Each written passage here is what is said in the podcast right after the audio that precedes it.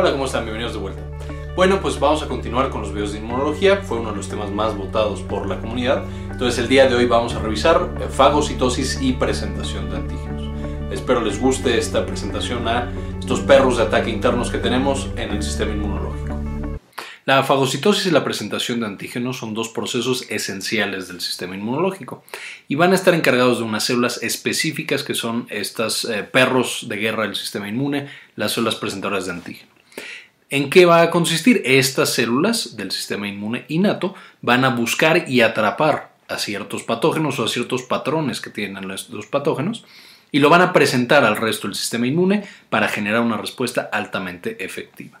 ¿Cómo lo hacen? Pues aquí tenemos nuestras células presentadoras de antígenos, encuentran a las células y todo su objetivo va a ser, una vez que encuentran a estos patógenos, llegar con las células, los linfocitos T, y empezar la respuesta inmune adaptativa, la cual, como recordamos y veremos más adelante, tiene una velocidad más rápida de acción, tiene memoria y es una respuesta altamente específica. ¿Cuáles son estas células presentadoras de antígenos? Son tres principalmente, a las cuales conocemos como células presentadoras de antígenos profesionales, y son primero, por orden de relevancia, las células dendríticas, en segundo lugar los macrófagos o monocitos, y en tercer lugar los linfocitos B en un lejano tercer lugar. Cada una vamos a ver que genera respuestas diferentes, pero todas van a ser importantes en el proceso del sistema inmune. Y de nuevo, ¿quién va a responder a la llamada? Los linfocitos T. Y una vez que activamos al linfocito T y activamos la respuesta inmune adaptativa, vamos a generar un proceso mucho más eficiente y específico. Mientras que al principio tenemos inflamación, o sea, algo que ataca a todos y a todas eh, las células que están ahí, que ya vimos en el video de inflamación y dolor, que les dejo el enlace en la parte de arriba. Cuando nosotros activamos a este sistema inmune adaptativo a través de la célula T, ya va a ser altamente específico. Ya no atacamos a todos, sino que atacamos cosas muy particulares.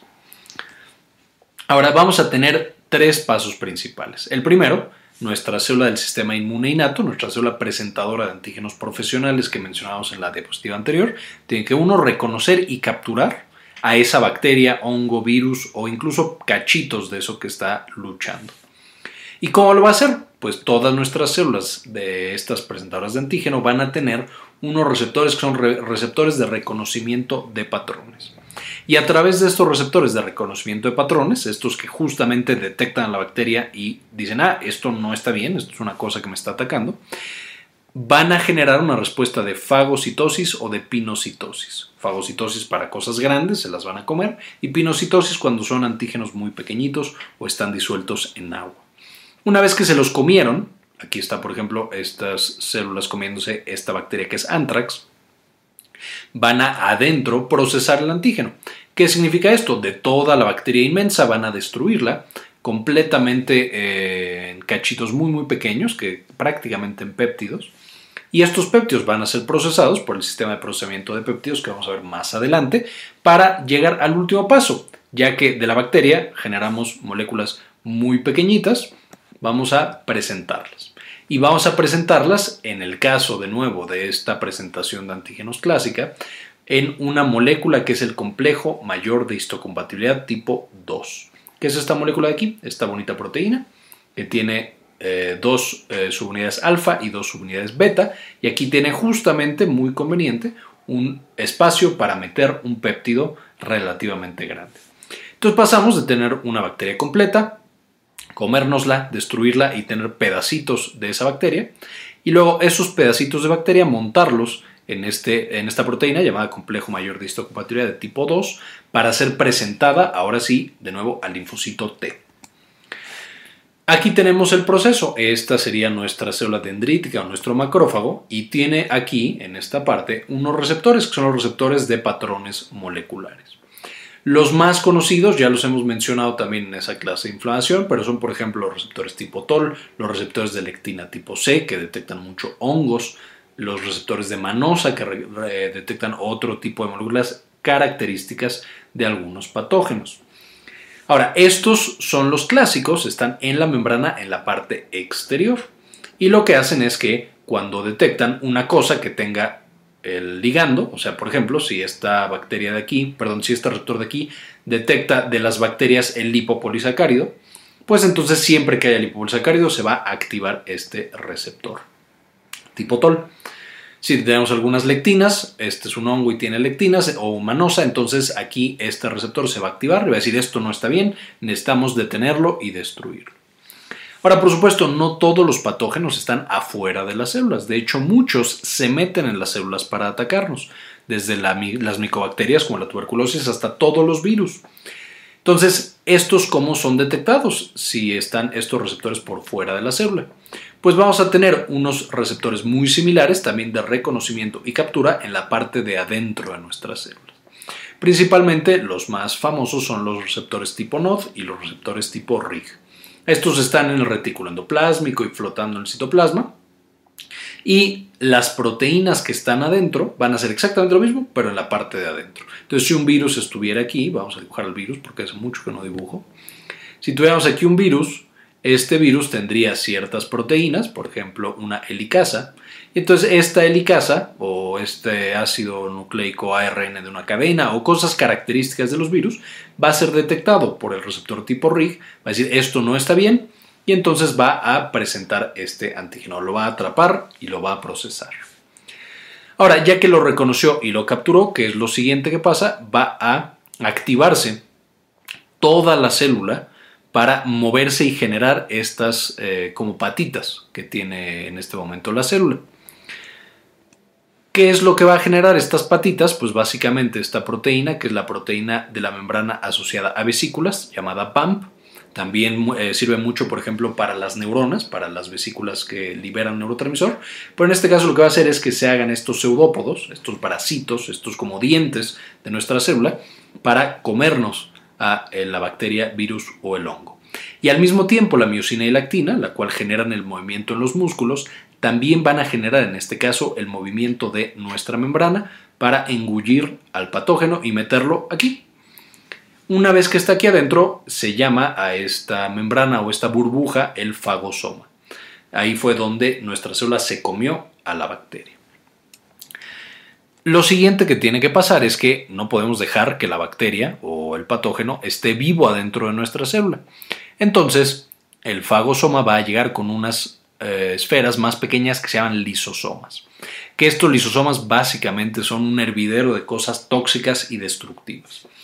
¿Qué es lo que tienen estos lisosomas? Entre otras cosas, una bomba de hidrogeniones, o sea, todo el tiempo están metiendo hidrogeniones y volviendo el interior extremadamente ácido de estos lisosomas. Tienen también la NADPH, que lo que genera son radicales libres, entonces no solamente es muy muy ácido adentro, a veces más ácido incluso que el estómago, sino que también está lleno de radicales libres que oxidan y que destruyen todo lo que esté adentro van a tener proteasas, que estas directamente son cuchillos que cortan a todas las proteínas de la bacteria, del virus o del hongo, y también van a tener una cosa que es el complejo mayor de histocompatibilidad de tipo 2, que quedamos es el que va a presentar los antígenos. Entonces las de arriba se van a encargar de destruir completamente a la bacteria o al virus o al, patógeno. Eh, van a destruirlo completamente y entonces los cachitos pues van a ser recogidos por el complejo mayor de histocompatibilidad de tipo 2 para después que este MHC de tipo 2 viaje a la membrana. Vamos a ponerlo de otro color. Entonces, una vez que se fusionan, el MHC queda aquí expresado, va a detectar alguno de, los, de las proteínas de esta bacteria y después este va a viajar junto con el resto del, del eh, fagolisosoma a la membrana para que más adelante esta célula que detectó a esta bacteria pueda hablar con el linfocito T y presentarle, ah mira, este es el antígeno que encontré en la bacteria que nos está atacando y se genere la respuesta inmunológica adquirida. ¿Qué es lo que está haciendo entonces este perro de guerra? Básicamente ve algo, se lo come y nos los lleva para que veamos qué es eso que nos está atacando o qué es eso importante que debemos de notar. No siempre esta presentación de antígenos va a ser con patógenos. Algunas veces el sistema inmune puede utilizar la presentación de autoantígenos. Por ejemplo, de repente nos pegamos o sufrimos una lesión en algún tejido. Los macrófagos pueden llevar las células apoptóticas cuando se murieron para que la vean los linfocitos T y entonces digan, ah, mira, esto no lo tienes que atacar porque es parte de nosotros, en un proceso llamado tolerancia. Del mismo modo, a lo mejor nuestro perrito nos puede traer una, no sé, un animal muerto, lo mató porque pensó que nos iba a atacar, o nos puede traer una rosa del jardín. Entonces sabemos que eso no lo tenemos que destruir. Básicamente así es como funciona. Nos trae cosas importantes y nos dice si son peligrosas o no son peligrosas para que activemos al sistema inmune adquirido a través de los linfocitos T. Entonces, ¿qué fue lo que pasó? Nos trajo una rosa. No hay mucho problema, no tenemos que hacer nada. Pero si nos hubiera traído una serpiente o una rata, a lo mejor nos preocupamos porque hay un nido y podría ser peligroso para nosotros. Vamos a hacer entonces un acercamiento. Aquí tenemos otra vez el proceso tenemos antígenos que vienen de afuera, o sea, bacterias afuera de nuestras células, o antígenos que vienen de dentro, por ejemplo, un virus que ya se metió a la célula y adentro es donde lo encontramos. En el caso de el antígeno que viene de fuera, de nuevo lo endocitamos, lo fagocitamos. De esta fagocitosis se fusiona con el, lisosoma, haciendo un fagolisosoma, se destruye completamente el péptido y el MHC atrapa a un pedazo de esa bacteria para después ir con el linfocito T CD4 y decirle, ¿sabes qué? Esto nos está atacando. Es muy importante mencionar que aquí va a haber una proteína llamada CLIP que se asegura que el pedazo de eh, el antígeno, específicamente de la bacteria, se pegue bien para que lo podamos presentar. Entonces, de nuevo, en este, eh, en este camino del complejo mayor de histocompatibilidad de tipo 2, vamos a acabar presentándolo al linfocito T, pero una subunidad o una subfamilia llamada CD4. En el caso de los antígenos intracelulares, tenemos por supuesto la proteína citosólica, por ejemplo, esto es un virus, las proteínas de un virus.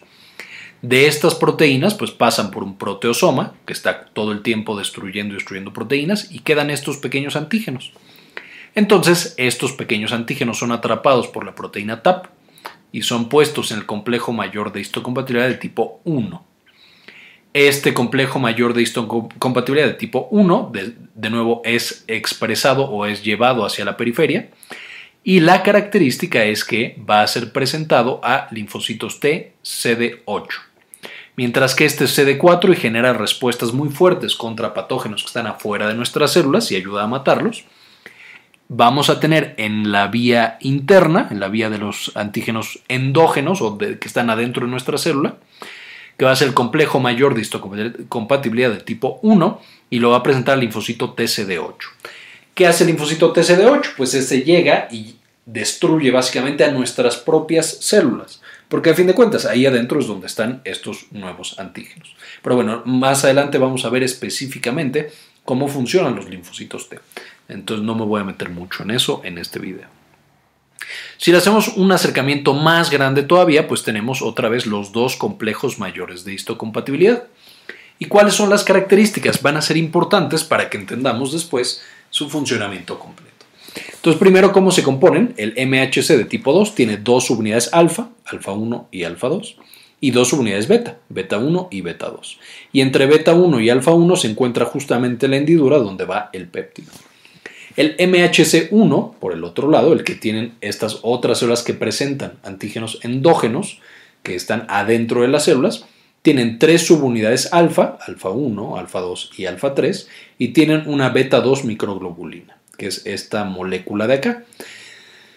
De manera que, es muy importante esto, la, el MHC de tipo 2 es el único de los dos receptores que tiene una subunidad beta 2 y esto va a ser muy importante ya que veamos la presentación. Ahora, ¿qué tipo de célula presentadora de antígenos tiene el MHC de tipo 2?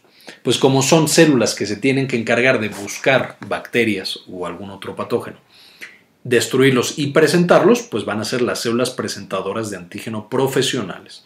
Las que van, estos perros de, literalmente de guerra, que llegan, despedazan al enemigo y se lo van a presentar al general, al linfocito T.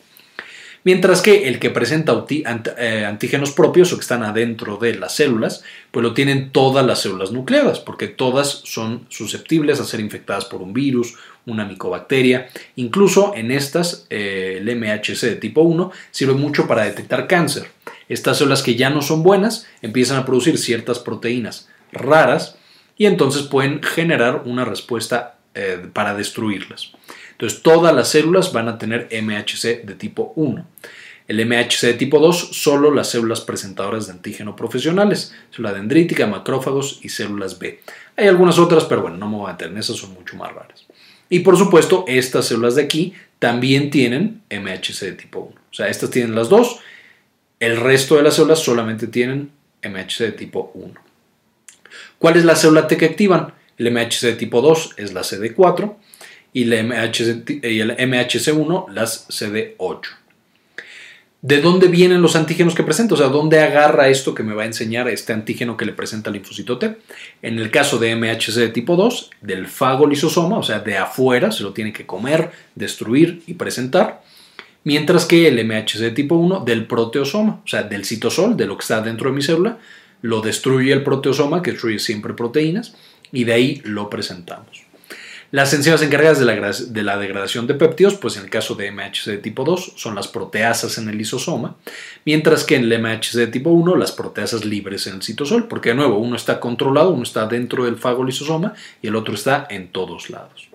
Sitio de montado del antígeno es el fagolisosoma y el otro es el retículo endoplásmico. ¿Y cuáles son las chaperonas? ¿Cuáles ayudan a que este proceso se dé? CLIP en el caso de MHC2 y TAP en el caso de MHC de tipo 1. Son básicamente las diferencias en su composición, estructura y función. Y entonces aquí lo tenemos. Esta es nuestra célula presentadora de antígenos profesional que detectó un antígeno. No sabe si es peligroso o no todavía, pero no los está presentando. ¿Cómo lo hace entonces? De nuevo aquí está el perrito con su hot dog. Recibió el estímulo, y detectó un patrón molecular. Vio que parecía un hot dog, dijo esto es importante, tengo que agarrarlo. Se lo come y una vez que se lo come, lo procesa, como ya vimos en las diapositivas pasadas, a través de la oxidasa y a través de NADPH y a través de la bomba de hidrogeniones, la destruye y la monta en su complejo mayor de histocompatibilidad de tipo 2 que migra hacia el exterior y encontramos esta célula, la célula presentadora de antígenos, migra hacia el tejido linfático, hacia los ganglios linfáticos o hacia donde estén los linfocitos T. Y lo va a presentar.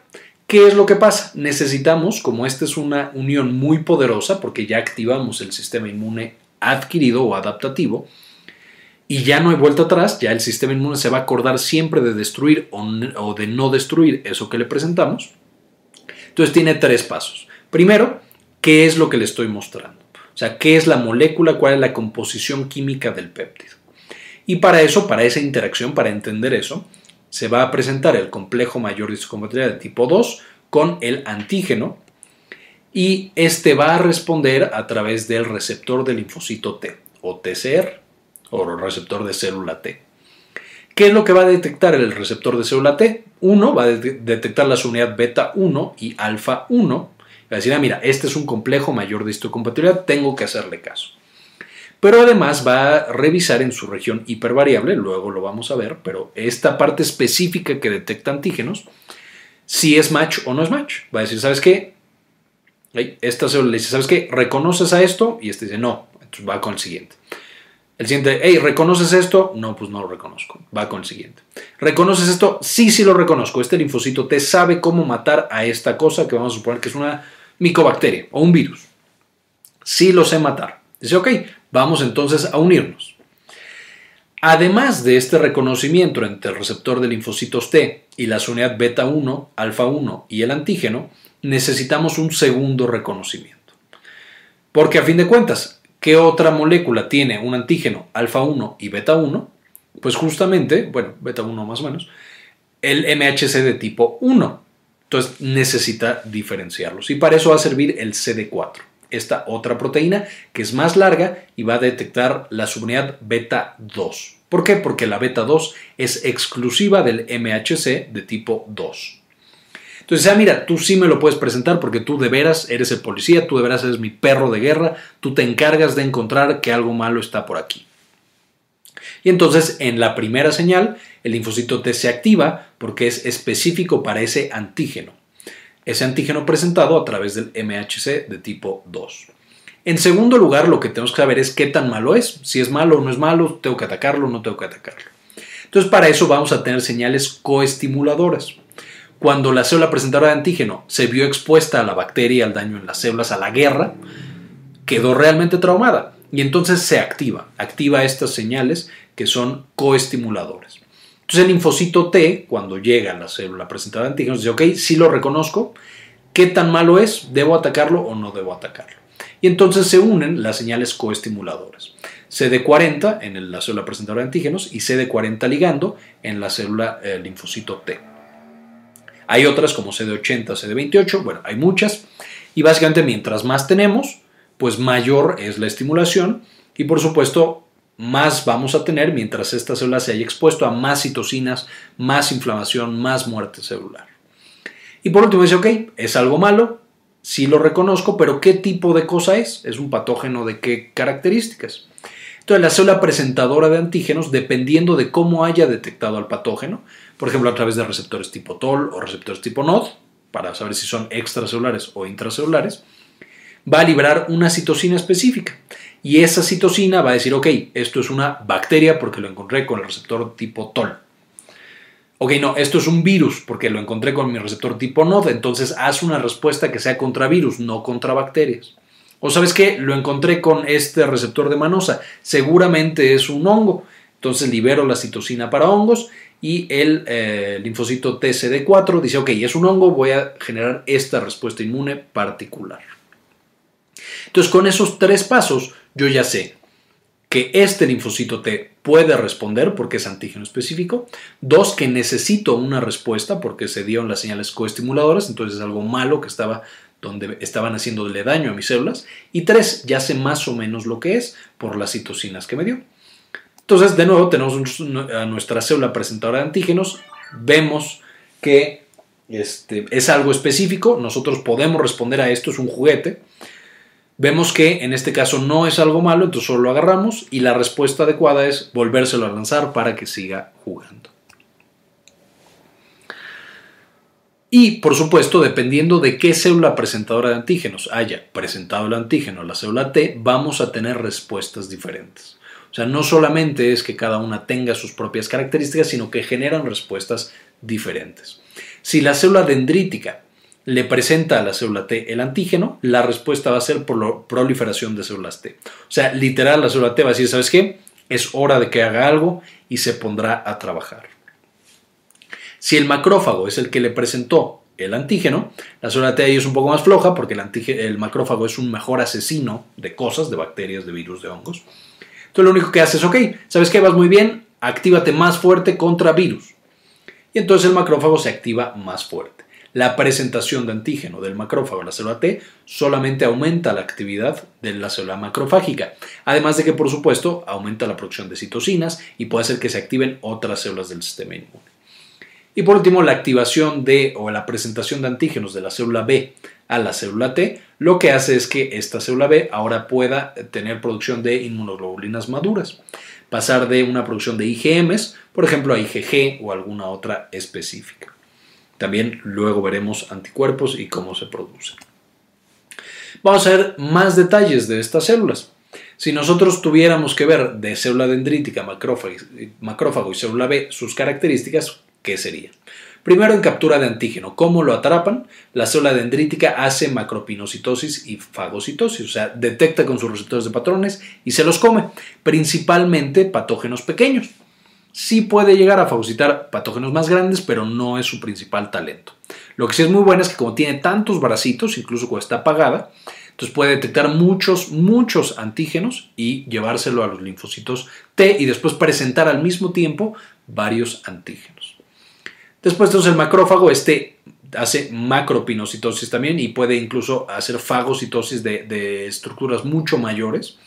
Entonces el macrófago es muy bueno comiéndose a las bacterias, hongos y otros patógenos, pero también destruyéndolos. Esa es la diferencia, mientras que la célula dendrítica no los destruye tanto.